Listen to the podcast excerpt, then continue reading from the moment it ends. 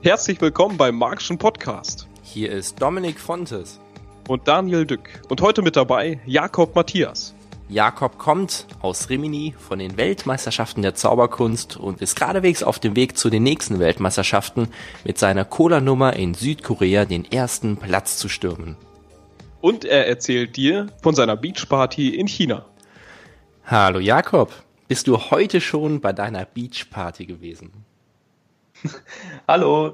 Äh, nein, tatsächlich noch nicht, sondern ich habe mich heute ausschließlich mit der Cola Show beschäftigt. Cola Show, Beach Party. Erzähl mal, was hat das auf sich?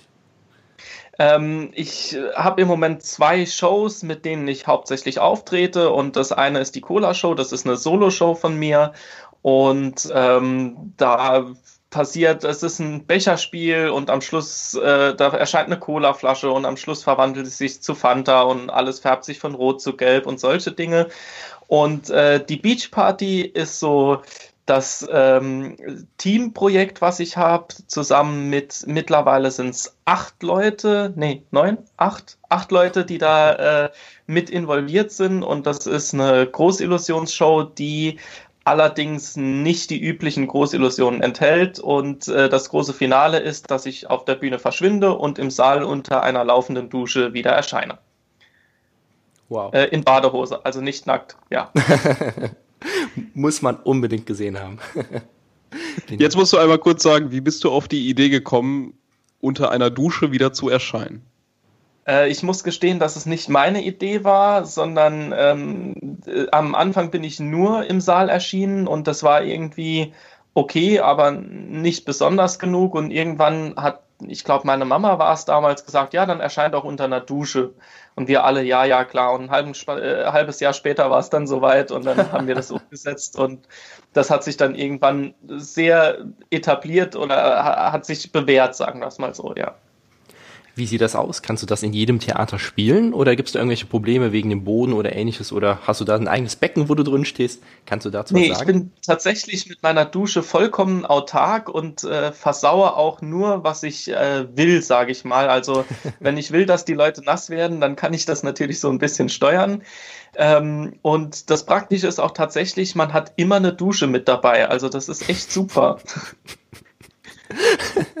man spart sich auch die Dusche nach dem Auftritt, ne? Genau, ja. Also man, äh, das Problem ist, ich habe noch kein Shampoo mit unter der Dusche, wenn ich dann direkt im Saal erscheine, aber für die Zukunft versuche ich das auch noch umzusetzen. Du bist Zauberkünstler, zauber dir ans ja. Oder dann direkt noch von Zuschauern bekommen oder so. Sehr cool. Wie sieht es aus, wenn wir so die zwei Nummern sehen, Cola-Nummer oder deine Beachparty-Show? Hast du irgendwie so einen Liebling, so aktuell gerade? Hm, ich glaube, es ist die Unterschiedlichkeit der Nummern, die sie beide für mich irgendwie so zum Herzstück macht. Also bei der Cola Show ist es so, wenn man alleine irgendwo engagiert ist und dann alleine im Hotelzimmer sitzt, dann denkt man sich so, hm, toll, jetzt könnten die ganzen Leute von der Beachparty da sein und wir hätten irgendwie einen coolen Abend zusammen.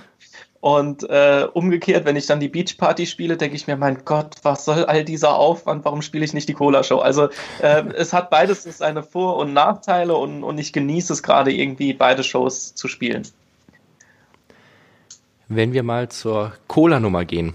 Damit ja. darfst du ja dieses Jahr in Südkorea auftreten. Bei den Weltmeisterschaften. Ja. Wie lange bist du schon am Planen für diese Nummer? Wie lange können wir uns vorstellen, ist so der gesamte Prozess, dass du zu den Weltmeisterschaften gehen darfst? Also die Nummer an sich ist mittlerweile sechs Jahre alt. Ähm, dass ich zu den Weltmeisterschaften gehen darf, hängt damit zusammen, dass ich bei den Europameisterschaften einen zweiten Platz gemacht habe und damit qualifiziert man sich automatisch dann für die Weltmeisterschaft. Und ähm, ja, genau, also es ist halt eine, eine lange Entwicklung, die sich da immer weiter trägt und man, also ich glaube, es gab in den letzten fünf, sechs Jahren noch keine Woche, wo die Cola-Show komplett gleich geblieben ist. Also es sind manchmal kleine Veränderungen, manchmal wird auch alles über den Haufen geworfen, manchmal sind es Verschlimmbesserungen und ähm, ja, dann wird halt immer wieder geguckt und, und rumgeändert und ja. Kannst du ein Beispiel geben, ohne jetzt irgendwie eine Trickerklärung reinzugeben, was du halt eben veränderst zum Beispiel? Äh, Im Moment ist es zum Beispiel die Musik. Also ich habe gerade äh, irgendwie gemerkt, dass ich mit der Musik nicht ganz zufrieden bin, weil manche Stellen nicht gut passen. Und dann war halt die Folge, dass ich so ein Lied nach dem anderen rausgeschmissen habe. und dann mit anderen Musiken rumprobiert habe und dann kam ziemlich schnell raus, dass äh, die Zaubereffekte in meiner Show relativ untergehen, wenn ähm, Musik mit Gesang mit dabei ist. Also das äh, haben wir jetzt festgestellt. Das heißt, im Moment ist gerade der Trend dazu, mal in eine Instrumentalmusik zu gehen und da weiter auszuprobieren, ähm, ob das nicht auch den magischen Gehalt der Nummer ein bisschen steigern kann. Kannst du irgendwelche Tipps geben für irgendwen, wer jetzt auch sich so in der, sagen wir jetzt mal, in der Wettbewerbsnummer oder auch sonst in einer, sagen wir mal, halbstündigen normalen Durchschnittsshow ähm, für eine neue Musikrichtung entscheiden möchte, wo man dort eher gucken sollte? Sollst du die eigene Lieblingsmusik sein? Suchst du gerade nach GEMA-freie Musik oder was hast du da so für Tipps? Uff, sehr, sehr schwer. Also es gibt da viele Wege, die nach Rom führen, würde ich sagen. Ähm, es, ist, äh, es gibt Leute, die schwören darauf, sich Sachen komponieren zu lassen. Ähm, das ist mit Sicherheit auch super. Man hat auch den Vorteil, dass es GEMA-frei ist und dann auch genau auf die Nummer passt. Ähm, hat sich für mich allerdings irgendwie nicht so bewährt. Und äh, ansonsten ist es halt Musikportale durchsuchen, durchsuchen, durchsuchen. Und ähm, manchmal findet man dann schon was, was in die richtige Richtung geht und denkt, ah, so soll es sein, aber es passt noch nicht ganz. Und dann gibt es auf Spotify die Funktion, dass man ein Radio macht oder sowas und dann kriegt man ähnliche Songs äh, äh, angezeigt und das nutzt dann auch was. Vielleicht ist dann dort das Richtige mit dabei. Aber ich muss auch gestehen, dass ich in der Musiksuche vielleicht nicht ganz perfekt. Also ich äh, tue mir da sehr, sehr schwer damit und bin mittlerweile auch so weit, dass äh, zum Beispiel Patrick Lehnen im Moment für mich ziemlich viel Musik sucht oder auch sonst äh, von meinem Beach-Team die Leute, die hören im Moment permanent irgendwelche Wiedergabenlisten auf Apple Music oder so und äh, immer wenn ein Lied dabei ist, wo sie denken, das könnte passen, dann wird das zu mir rübergeschickt. Hast du dann deine, deinen Musiktitel on tape oder hast du das in mehrere äh, Teile gestückelt und dann äh, drückt man jedes Mal auf Weiter?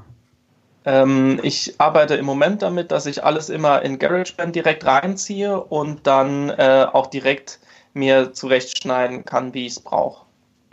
Also, und, dann, und dann in der Show läuft das dann in einem Stück ab oder hast du das so, äh, ja, ja, läuft in einem Stück ab. Ähm, das macht es einfach für den Techniker viel, viel einfacher, wenn er nur Play drücken muss und nicht noch zwischendrin. Also wenn ich es irgendwie vermeiden kann, versuche ich immer darauf zu verzichten, mehrere Titel zu benutzen. Und wenn ich es doch machen muss, dann ähm, schaue ich immer, dass ich entweder mit meinem Fernbedienungssystem von der Bühne aus das selbst steuern kann oder dass äh, einer von meinen Leuten beim Techniker mit dabei sitzt, weil das einfach die ganze Arbeit viel, viel entspannter macht. Schönes Stichwort gerade, das Fernbedienungssystem. Kannst du da ganz kurz mal drauf eingehen, wie du das bei dir machst? Weil viele Künstler haben ja immer selbst Probleme, wie spiele ich, vor allem wenn es im kleineren Rahmen, jetzt nicht bei einer Gala zum Beispiel ist, wie spiele ich dort Musik ab? Ja, dann gebe ich Tipps weiter, die nicht von mir sind, sondern äh, Calibo hat mir den Wahnsinnstipp gegeben, mit Go-Button zu arbeiten. Und äh, das ist eine App, mit der ich super klarkomme und ähm, die für meine Zwecke gerade genau richtig ist. Ja, aber es gibt eigentlich jedes Musiksystem tut's und ähm, bei mir ist es so, ich habe Fernbedienung am Knöchel. Das heißt, wenn ich meine Knöchel so ein bisschen gegeneinander schlage, dann geht automatisch das nächste Stück los. Ist, ja. ist das dann einfach eine Bluetooth-Fernbedienung, die du dann mit deinem iPhone oder so verbindest? Genau, genau, ja. Wie ist die Reichweite dabei? Uh, da gehen wir jetzt in technische Details, die ich selbst nicht 100% ausgetestet habe. Also, also ich meine, wenn du zum Beispiel so, ins Publikum gehst oder so? Ich hatte noch nie Probleme damit, tatsächlich. Ähm, von daher bin ich im Moment sehr zufrieden, ja. Wenn wir jetzt nochmal zu deiner Coda-Show zurückkommen. Ich erinnere mich ja. an einen Workshop, den du, ich meine sogar mit deinem Vater zusammen in Ida Oberstein gegeben hast. Da habt ja. ihr, keine Ahnung, gefühlte 500 verschiedene Varianten von einer Cola-Flasche uns gezeigt. Das heißt, ja. verschiedene Variationen, wie du diese Cola-Flasche halt eben präparierst. Ähm, mhm. Ist das bei jedem deiner Kunststücke so oder bei jedem Effekt, dass du ganz, ganz viele Varianten hast? Oder wie kann ich mir so deinen Entstehungsprozess von so einer Wettbewerbsnummer bei dir vorstellen? Ja, also es sind halt irgendwie, man hat eine Idee zu einem Effekt. Also ich gehe jetzt nicht von ganz Anfang von der, von der Entstehung, wie kommt die Grundidee oder sowas, sondern halt, hier war einfach die Vorgabe, eine Cola-Flasche muss erscheinen. Und äh, dann haben wir halt rum überlegt, was gibt's für Möglichkeiten schon auf dem Markt, sprich so Dinge wie Splash Bottle oder ähnliches, um Flaschen erscheinen zu lassen. Und ähm, dann hat uns das halt irgendwie nicht gereicht oder hat nicht die Anforderungen erfüllt und dann fängt man halt an, selbst rumzuprobieren. Und bei der Cola-Flasche war es jetzt tatsächlich so, dass es ein sehr, sehr langer Weg war, ähm, über viele Prototypen bauen, nochmal neu schauen, bis es dann irgendwie doch äh, hingehauen hat. Es sind auch mittlerweile, also ich habe ungefähr zehn Methoden, die wirklich toll funktionieren, die aber für meinen Zweck in dem Moment aus irgendeinem Grund nicht, nicht machbar sind oder so.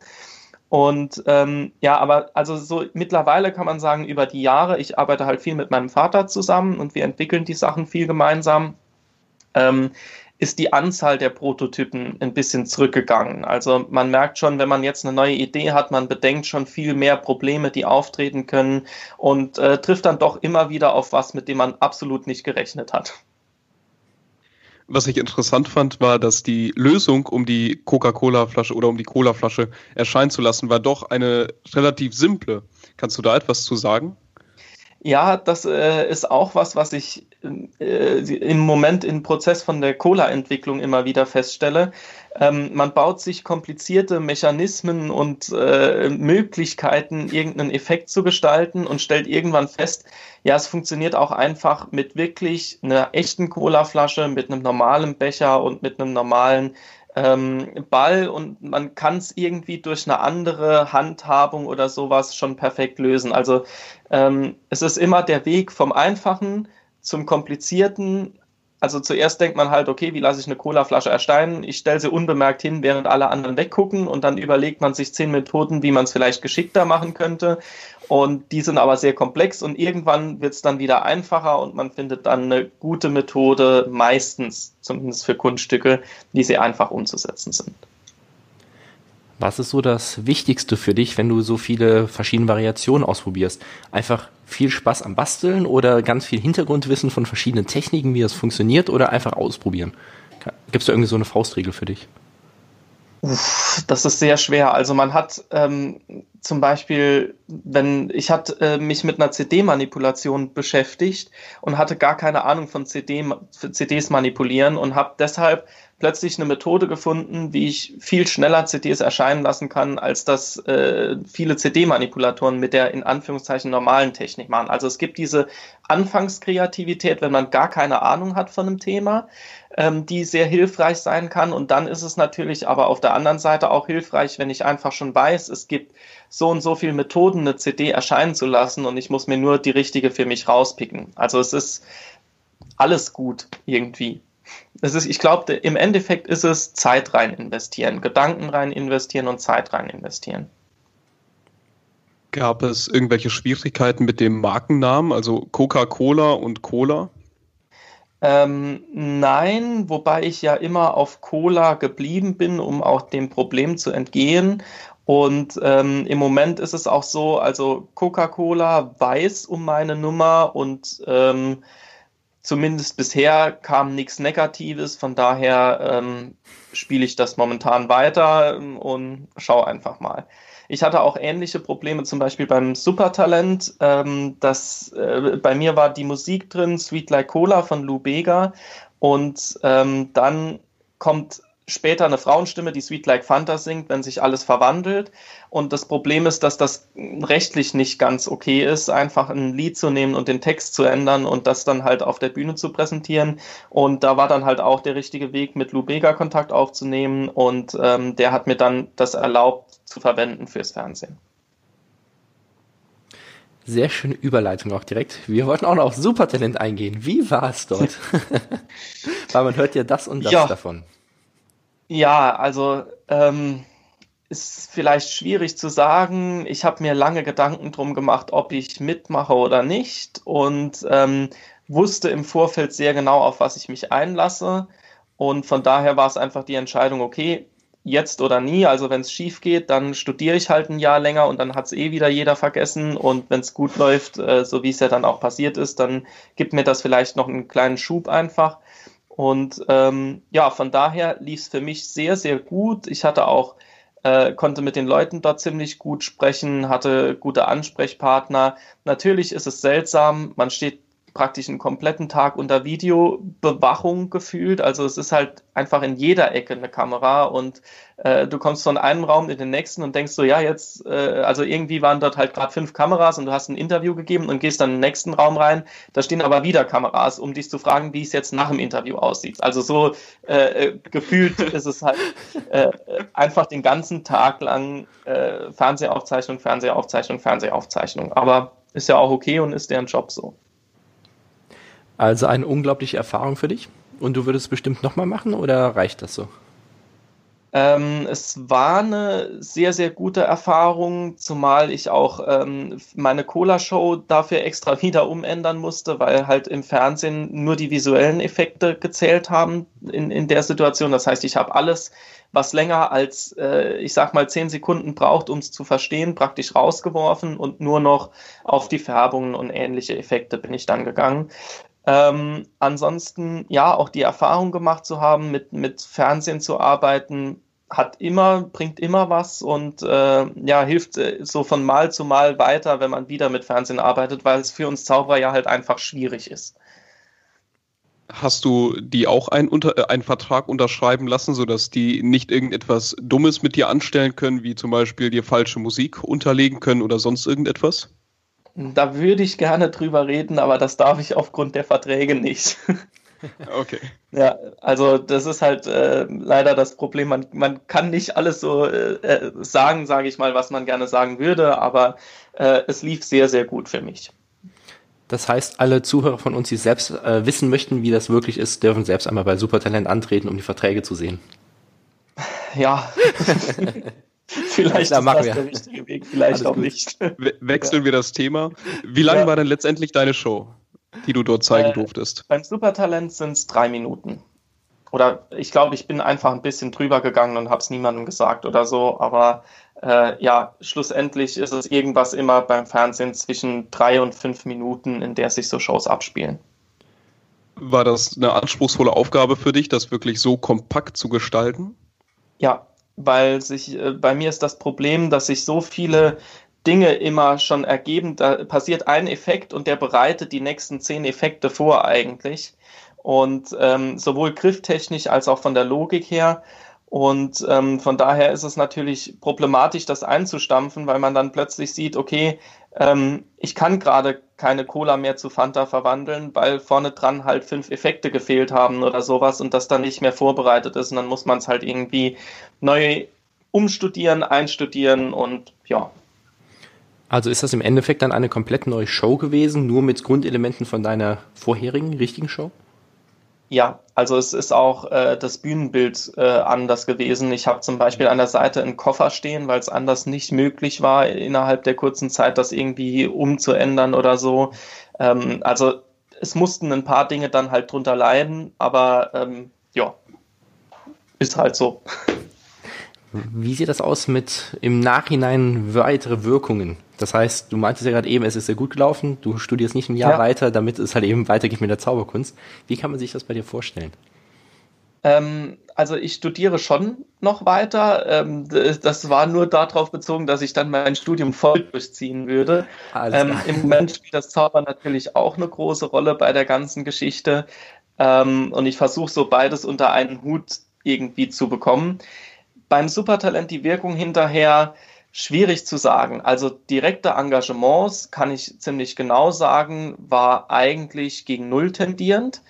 Aber ähm, der Vorteil vom Supertalent ist, dass die Leute abschätzen können, ähm, was das für ein Qualitätsmerkmal ist. Also wenn ich den Leuten jetzt sage, ich bin äh, Vize-Europameister in Paralagic, dann sagen die, ja gut, schön. Wenn ich sage, ich habe äh, dreimal Ja beim Supertalent, dann wissen die das einzuschätzen und für die ist das dann direkt eine, leider muss man sagen, höhere Wertung als die eigentlichen Wettbewerbe in der Zauberkunst. Habe ich zumindest oft so erlebt. Ist nicht immer so, aber leider oft so. Liegt das einfach daran, weil die Personen einfach nicht in der Materie der Zauberkunst drin sind und dementsprechend es nicht schätzen können, gehe ich mal von aus. Ja klar, also es ist ja auch, wenn du einen Sänger hörst, kannst du auch als Normalmensch in der Regel sagen, der singt gut oder der singt schlecht. Zumindest kannst du es ein bisschen abschätzen. Und bei Zauberern ist einfach das Problem, wenn du als Laie die Zauberkunst siehst, du hast zu wenig Vergleichspunkte meistens und äh, kannst nicht sagen, ist das gerade wirklich gut, was ich da sehe, oder ist es gerade wirklich was Neues? Also ich meine, wenn jemand das Ringspiel vorführt und ich das als Zuschauer noch vorher noch nie gesehen habe, dann ist es natürlich ein Wahnsinn. Wenn ich es aber vorher gerade auf einem Straßenfestival fünfmal hintereinander gesehen habe, dann ist es halt nicht mehr der, der Hit unbedingt. Es sei denn, es ist sehr gut vorgeführt. Gibt es deiner, deiner Meinung nach irgendeine Möglichkeit, das Publikum umzustimmen, sodass man denen sagt, okay, ich habe hier einen Preis gewonnen und das ist nun mal mehr wert als diese drei Jahres beim Supertalent?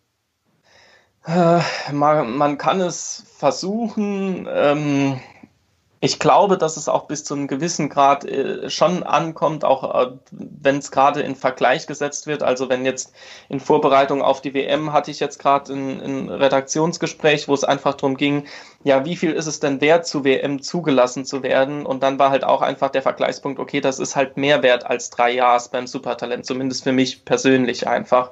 Und ähm, wenn das dann so in der Zeitung steht oder äh, geschrieben wird oder so, dann kann das vielleicht schon ein bisschen dazu beitragen. Ob es schlussendlich hinhaut, weiß ich nicht. Wie sieht das aus? Du bist momentan auch in China aktiv. Was hat das auf sich? Ja, so viel. Ähm, ich bin äh, in China gewesen jetzt eine Woche lang im letzten Jahr und äh, dort war eine große Fernsehsendung, die viele Zauberer äh, aus dem Ausland eingeladen hat, um einen Wettbewerb zu machen, bei der ein chinesisches Team gegen ein deutsches Team, ein japanisches, ein amerikanisches und ein Team X, was dann zusammengewürfelt ist aus verschiedenen Nationen, antritt. Und ja, das war eine riesige, riesige Fernsehsendung mit irgendwie 35 Kameras dort am Set und ähm, also ich habe noch nie sowas Großes, glaube ich, erlebt an Zaubershows im Fernsehen. Und äh, ja, die Frage ist, ob ich es jemals wieder so sehen werde, dass wirklich so eine Masse von Produktionshelfern da irgendwie auf einen Haufen geschmissen wird und gesagt wird, macht was Gutes draus. Wie ist die Reaktion auf das, also wie ist die Reaktion auf die Show bei dem, bei der chinesischen Show an sich? Also wie reagiert das chinesische Publikum darauf? Ist das ähm, anders als hier das deutsche Publikum oder sogar das amerikanische Publikum? Es lässt sich schwer abschätzen. Also dort ist halt einfach das Problem, du hast einen Auftritt, der ist im Studio vor Studiopublikum, die halt auch vorher Klatschspiele machen und so ähnlich und dann, ähm, äh, also wie das halt bei Fernsehaufzeichnungen ist, also die werden vorher eingewiesen, wenn, wenn ihr jetzt äh, was Schönes seht, dann klatscht nicht äh, einmal in die Hand, sondern klatscht halt fünf Minuten lang oder so. Ähm, von daher lässt sich das schwer sagen. Wo ich stärker gemerkt habe, war, äh, wir haben die Beach Party einen Monat in Japan gespielt. Und dort war es halt wirklich krass, weil wir mit unserer, ich sag mal, europäischen Beach Party dorthin kamen und gemerkt haben, dass die äh, an ganz anderen Stellen geklatscht haben oder so. Und uns gingen plötzlich wichtige ähm, wie man in Zaubern ja sagt, Offbeats, die durch äh, Entspannung der Zuschauer und Klatschen äh, entstehen, in denen man dann geheime Handlungen machen kann, gingen uns plötzlich verloren, weil das einfach für die japanischen Zuschauer irgendwie nicht klatschenswert war und andere Stellen, bei denen wir nicht damit gerechnet haben, fanden die dann ganz plötzlich ganz toll. Und im Wesentlichen hat es aber einfach dazu beigetragen, dass man die Nummer nochmal verbessert, nochmal teilweise umändert, vielleicht ein bisschen anders dort spielt, als wir es jetzt hier spielen, aber ähm, im Wesentlichen hat es nur dazu beigetragen, viele Punkte wieder zu beleuchten und auch zu hinterfragen. So, das war sehr gut. Wie und die machen immer, oh, das ist auch schön. also wenn, äh, wenn am Anfang auf meinem T-Shirt steht Bench und das verwandelt sich zu Beach, da waren die immer äh, sehr begeistert, aber bei, äh, im europäischen Raum kommt mehr ein Klatschen in dem Moment oder ein Lachen und bei denen kam halt ein Oh, das war äh, für uns dann immer schön. Kannst du sagen, was in China grundsätzlich besser ankam? Also eher chinesische Nummern, europäische, amerikanische?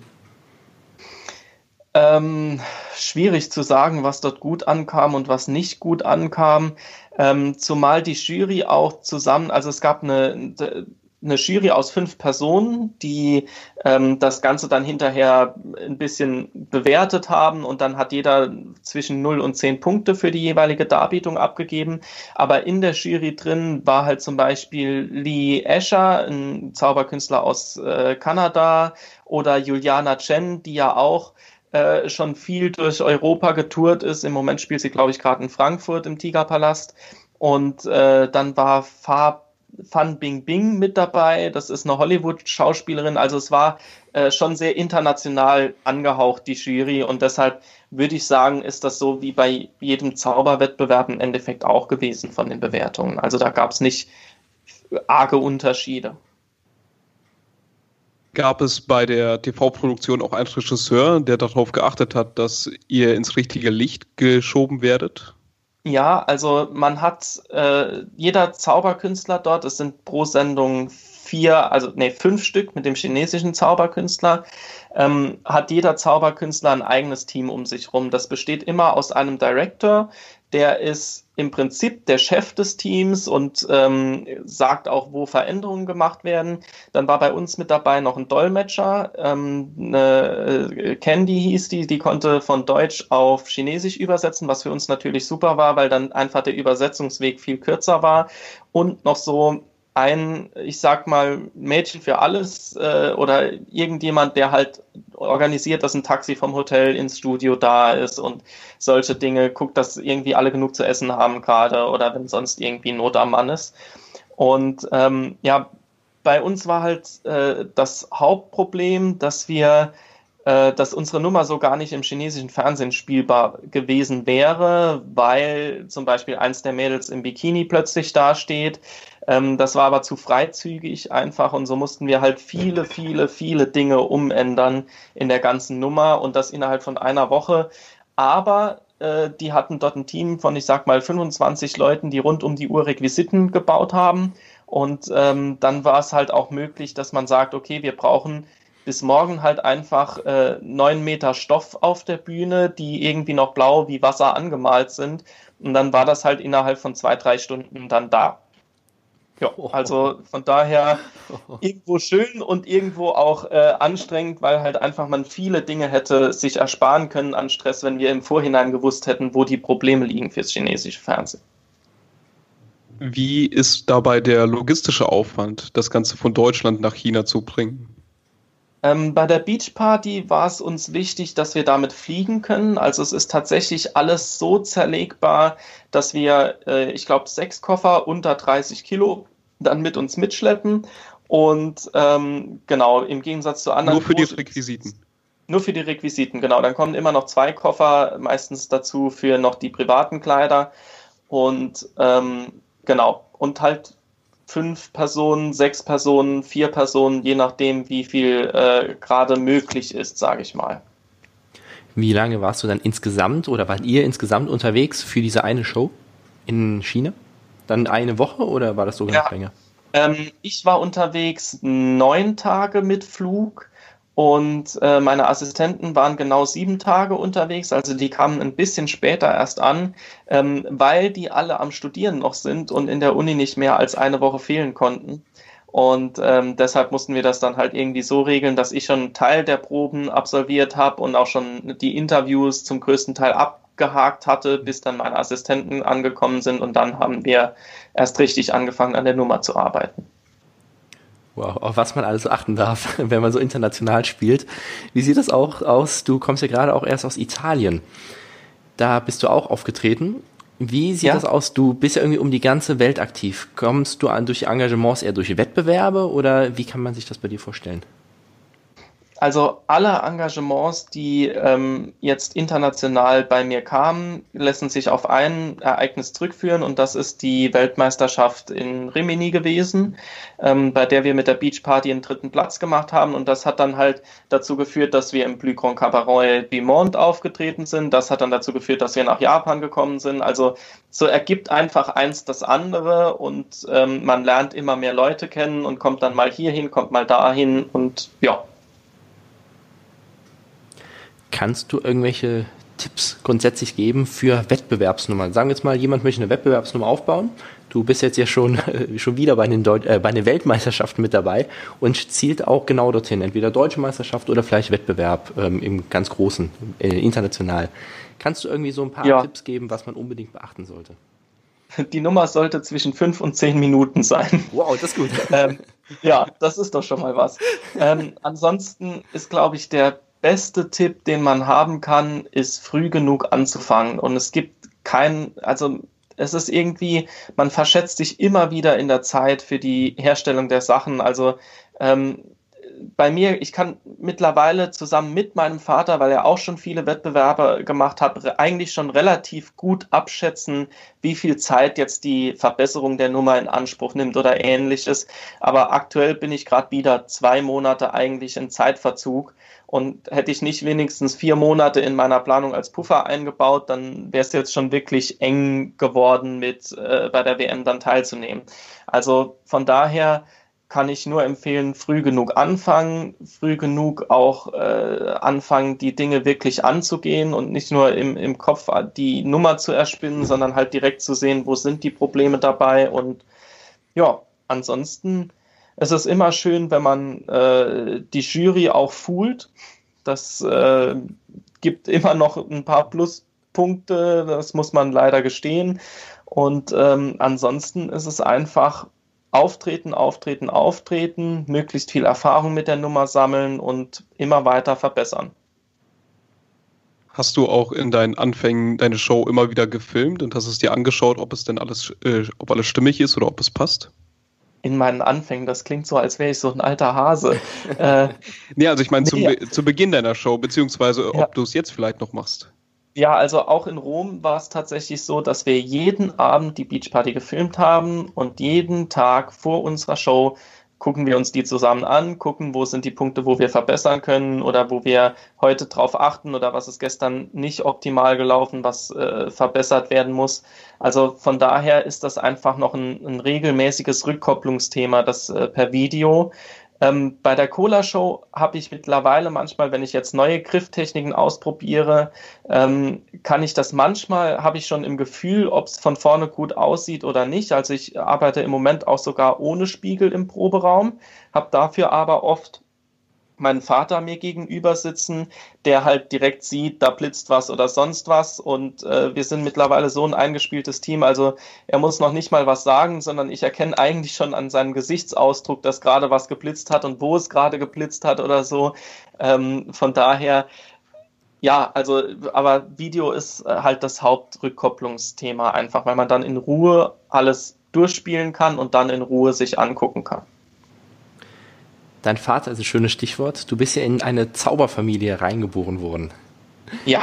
Hattest du noch eine freie Wahl, selbst irgendwas mit Zauberkunst zu tun zu haben, oder wurdest du in Anführungszeichen gezwungen? Ich wurde jeden Tag gezwungen mit der Peitsche. Nee, so Blödsinn. ja. ähm, es war, also ich habe, ich stand ja mit drei Jahren tatsächlich das erste Mal auf der Bühne und ich glaube, damals habe ich auch nicht gerafft, dass ich da auf der Bühne stehe. Also das war halt äh, eine Indianershow und ich fand das cool, weil ich durfte dann Indianer spielen und ich war auch an Fasching immer Indianer und das war halt als Kind irgendwie toll. Und äh, das wird mir erst später dann bewusst, dass das äh, eigentlich, dass ich auf der Bühne stehe und was vorführe sozusagen. Und ähm, dann kam halt äh, immer mehr der Spaß am Zaubern mit dazu einfach. Also am Anfang wusste ich nicht, was das ist. Wir haben halt Indianer gespielt und je mehr ich vom Zaubern dahinter geblickt habe und je mehr ich davon verstanden habe, desto interessanter wurde es und desto mehr hat mich das Ganze gepackt und äh, ja, mittlerweile ist es ähm, Beruf und Berufung. Also wirklich in die Wiege reingelegt. Ja, genau. Sehr cool. Hatte das auch wirklich große Vorteile für dich, dass du dich jetzt einfach schon so übertrieben lang mit der Zauberkunst beschäftigst? Oder meinst du, das könnte man auch theoretisch äh, anderweitig aufbauen? Die gesamte Fingerfertigkeit und alle weiteren Aspekte, die mit der Zauberkunst Ja, haben. also klar, man kann es immer auf vielen Wegen lernen. Für mich war einer der riesigen Vorteile, dass mein Vater halt schon 20 Jahre Zaubererfahrung hatte, bevor ich überhaupt auf die Welt gekommen bin. Das heißt, wenn ich mit, äh, wenn ich ein neues Zauberkunststück, wenn ich ein, Karten, neues Kartenkunststück lernen will, dann äh, ist das nicht der übliche Weg, dass ich halt irgendwie äh, Bücher durchforste oder ins Internet gehe oder sonst was, sondern ich gehe zu meinem Vater, sage, ich will ein neues Kartenkunststück lernen. Er legt mir zehn Stück vor, die er schon aussortiert hat sozusagen und ich muss mir nur noch zehn Kunststücke durchgucken, suche mir das aus, was ich haben will und ähm, habe eine Vorfilterung, sage ich mal, brauche viel weniger Zeit, um, um solche Dinge zu lernen. Das ist natürlich genial, diese Erfahrung, die mein Vater mitgebracht hat. Und ansonsten ähm, es gibt ja auch Zauberkunst, die ohne Fingerfertigkeit abläuft. Also es ist ja äh, nicht gesagt, dass man auf das Fingerfertigkeitsgeschichte äh, gehen muss. Und ähm, auch wenn man von, von anderen Sparten kommt, mir hat das Klavierspielen viel geholfen. Also ich habe auch früh angefangen, Klavier zu spielen.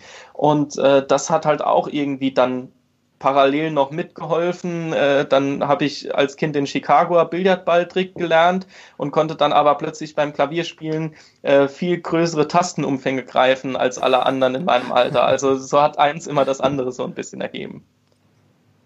Und äh, selbst, also wir alle Zauberkünstler, wir wissen das ja selber, dass unsere Schränke voll sind mit irgendwelchen Requisiten. Und ich denke, äh, wenn dein Vater und du, wenn ihr zusammen zaubert und das schon über Jahre, dass sich da sehr viel anhäuft. Und äh, ja. wie lagert ihr das? Oder müsst ihr das manchmal ausmisten? Wie geht ihr damit um? Also bei uns sind es nicht Schränke, sondern bei uns ist es ein Haus, was komplett voll ist mit Zaubersachen. Ähm, wir haben ein großes altes Bauernhaus mit einer riesigen Scheune mit dabei und da ist wirklich alles von oben bis unten äh, mit Zaubersachen vollgestellt. Mittlerweile nimmt es auch sogar tatsächlich die Ausmaße, dass äh, in meinem Schlafzimmer plötzlich noch eine komplette Zaubernummer eigentlich steht, an der ich im Moment am Trainieren bin. Und äh, wir versuchen zwischendrin auszumisten. Das Problem ist allerdings, wenn man dann gerade was äh, aussortiert hat, dann stellt man so hm, irgendwie fünf Tage später fest, oh, das wäre doch doch super gewesen, aber dann ist es schon irgendwie auf dem Sperrmüll oder so. Also ähm, wir das Gute ist, dass äh, auch da mein Vater sehr gut dahinter ist. Der archiviert alles, der äh, schaut, dass alles irgendwie seine Ordnung hat und dann gibt's halt irgendwie eine Riesenkiste, da steht Eier drauf und dann sind da alle verschiedenen künstlichen Holzeier, groß, klein, wie auch immer, mit drin. Und wenn man dann halt irgendwas zum Thema Eierbeutel macht oder ähnliches, kann man da direkt hingehen und sich bedienen sozusagen. Das klingt praktisch. Ja. Gibt es einen Ort im Haus, wo keine Zauberrequisiten zu finden sind? Uh. ja, im Keller. Da sind nur Kartoffeln und eine Gefriertruhe. Mehr ist da nicht. also da hältst du dich nie auf. nee. Wie sieht es aus, wenn du so viel auf der Bühne stehst? Wie wichtig ist dir das Thema Bühnenpräsenz? Oder ähm, Figur Diese beiden. Ja, ist sehr wichtig. Damit wäre eigentlich schon alles gesagt zu dem Thema. Also äh, Bühnenpräsenz ist äh, klar irgendwie das, das A und O, was, was man immer versucht auch weiter zu entwickeln und was, glaube ich, nie fertig sein wird. Und dann überlegt man halt, wie man es irgendwie noch besser hinkriegt und, und ja, also manchmal sind ja auch Shows, wo man dann rausgeht und sagt, da war jetzt gerade keine Bühnenpräsenz mit drin ähm, weil man irgendwie so ein bisschen neben sich steht. Und äh, im Idealfall läuft es aber so, dass man halt wirklich im Hier und Jetzt ist und äh, irgendwie so ein Flow-Gefühl hat. Kommt das jedes Mal oder scheinbar ja nicht, aber wovon kann das beeinflusst werden? Wenn du privat irgendwelche anderen Themen hast, die du dann sozusagen mit auf die Bühne nimmst oder wie ist das bei dir in der Erfahrung? Ähm, also es ist schwierig, woran es liegt. Also bei mir liegt es, wenn es nicht funktioniert, dieses Flow-Gefühl zu, zu kriegen, liegt es oft an äußeren Umständen. Also ähm, wenn so Situationen kommen, dass plötzlich irgendwie drei Acts vor einem selbst wegfallen und man ganz schnell auf die Bühne muss oder wenn halt äh, irgendwie sonst was schief geht oder nicht richtig ist. Also ähm, zum Beispiel in China war es so, dass ähm, so viele Faktoren von außen waren, die im letzten Moment da äh, irgendwie noch Nervosität gebracht haben. Ähm, ich habe mir die Bänder abgerissen, dann konnte ich nur so halb spielen. Wir haben die Show nur einmal geprobt gehabt in der Variante, wie sie dann auch auf der Bühne stehen musste. Ähm, die Lichteinstellungen wurden zehn Minuten vor Showbeginn erst gemacht und äh, solche Dinge halt. Und dann ist es da die Gefahr natürlich viel größer, nicht in die Bühnenpräsenz reinzukommen. Wobei da dann der große Vorteil war, dass die Aufzeichnung sehr, sehr lange geht, bis man dann selbst überhaupt an der Reihe ist, für auf die Bühne zu kommen. Und dann hatte ich halt einfach noch zwei Stunden Zeit für mich wieder selbst zusammen und sammeln und runterzukommen und dann äh, die Show konzentriert durchzuziehen. Also bei mir ist es viel, was, was von äußeren Umständen abhängt und ich mache für mich selbst eine Vorbereitung auch immer, bevor ich auf die Bühne gehe. Die geht mittlerweile relativ flott. Das ist eine Improvisationsübung, die mir äh, Gaston gezeigt hat. Und da geht es einfach darum, die Sinne Schritt für Schritt zu schärfen und zu versuchen, alles um sich herum gleichmäßig wahrzunehmen ja, das ist so die, die, die Übung, die mir viel geholfen hat, äh, bevor ich auf die Bühne gehe und dann ähm, ja, funktioniert es meistens besser. Kannst du kurz darauf eingehen, wie die genau funktioniert? Also geht das in Richtung Meditation oder wie kann ich mir ja, das vorstellen? Ja, es ist so ein bisschen so. Also man versucht zuerst alle, oder ich habe sie mittlerweile so oft gemacht und für mich selbst abgewandelt. Ich weiß nicht mehr, wie die Originalübung ist, aber ich für mich äh, versuche zuerst alle Sinne abzuschalten, dann versuche ich zuerst nur die Augen aufzumachen und äh, Dinge wahrzunehmen im Raum, die ich vorher noch nicht gesehen habe, also wirklich bewusst wahrzunehmen in, auf einer Bühne oben die Deckenzüge oder ähnliches, wo man sonst nie hinguckt. Das gleiche, dann Augen zu, wieder kurzen Moment nichts und dann äh, mache ich das gleiche mit Hören, Sehen, achso, ja, Sehen, Hören, Riechen, Schmecken und dann noch den Körpersinn mit dazu. Das sind die Sinne, die ich brauche, einfach um dann äh, fit zu sein und dann nochmal alles ausschalten und dann versuche ich alle Sinne gleichzeitig wahrzunehmen. Ja. Was meinst du mit schmecken? Mit schmecken, äh, es sieht blöd aus von der Seite, aber man fährt sich dann einfach mit der Zunge im Mund rum und äh, schmeckt halt. So wie heute die Luft schmeckt oder äh, wie heute irgendwie sonst das Gefühl ist. Und versucht auch ähm, immer klar zu machen, was ist so das Besondere heute oder wie fühlt sich mein Körper heute besonders an? Gibt es irgendeine Stelle, die sich gut anfühlt oder nicht so gut oder kann ich dann von der guten Stelle irgendwie so aussenden im ganzen Körper, dass man einfach so ein wohliges Gefühl hat, wenn man auf die Bühne geht. Und gibt das einen Unterschied vor oder nach dieser Übung für dich? Für mich schon. Es kann aber auch einfach nur Einbildung sein. Keine Ahnung. Aber für mich nutzt es mir was und dann mache ich es halt. Du hast bisher schon sehr viel in der Zauberkunst erreicht, obwohl du noch sehr jung bist. Wie sieht das bei dir aus? Was sind noch so ganz große Ziele, die du hast? Was strebst du noch mit der Zauberkunst an? Ähm, ich denke im Moment sehr kurzfristig und das ist einfach nur die WM in Korea so gut wie es geht über die Bühne zu bekommen. Also das ist gerade so das nächste Ziel und das ist so groß, dass es alles andere überschattet. Sehr cool. Dann viel, viel, viel Erfolg auf jeden Fall dafür. Und Dankeschön. Jakobs, so langsam müssen wir jetzt auch schon zum Schlusssport kommen. Wir haben allerdings ja. noch drei Fragen vorbereitet, die wir dich bitten, ganz kurz und knapp einmal zu beantworten. Gibt es einen Ratschlag, den du jedem mitgeben kannst, der sich mit der Zauberkunst beschäftigt? Lesen, lesen, lesen, auftreten, auftreten, auftreten. Das äh, ist, glaube ich, und üben. Kannst du ein Buch, ein Kunststück oder eine Webseite besonders empfehlen? Kann, ich kann einen ganz anderen Tipp geben. Ähm, mein Tipp wäre, dass man äh, zum SIG Verlag geht, beziehungsweise ins Zauberzentrum zu Michael Sondersmeier und ähm, dort sich einfach durch die MZVD-Bibliothek durchstöbert oder äh, auch sonst einfach, also in der Umgebung kann man unglaublich viel lernen. Zum Beispiel. Und gibt es etwas, was du den Hörern noch zum Schluss mitgeben möchtest? Du hast das Schlusswort. Ja, einen schönen Tag wünsche ich euch noch. Super, Danke, Jakob. Vielen, vielen Dank, dass du mit dabei warst und alles, alles Gute dir für die WM. Sehr gerne. Dankeschön. Mach's gut. Ciao. Ciao. Tschüss.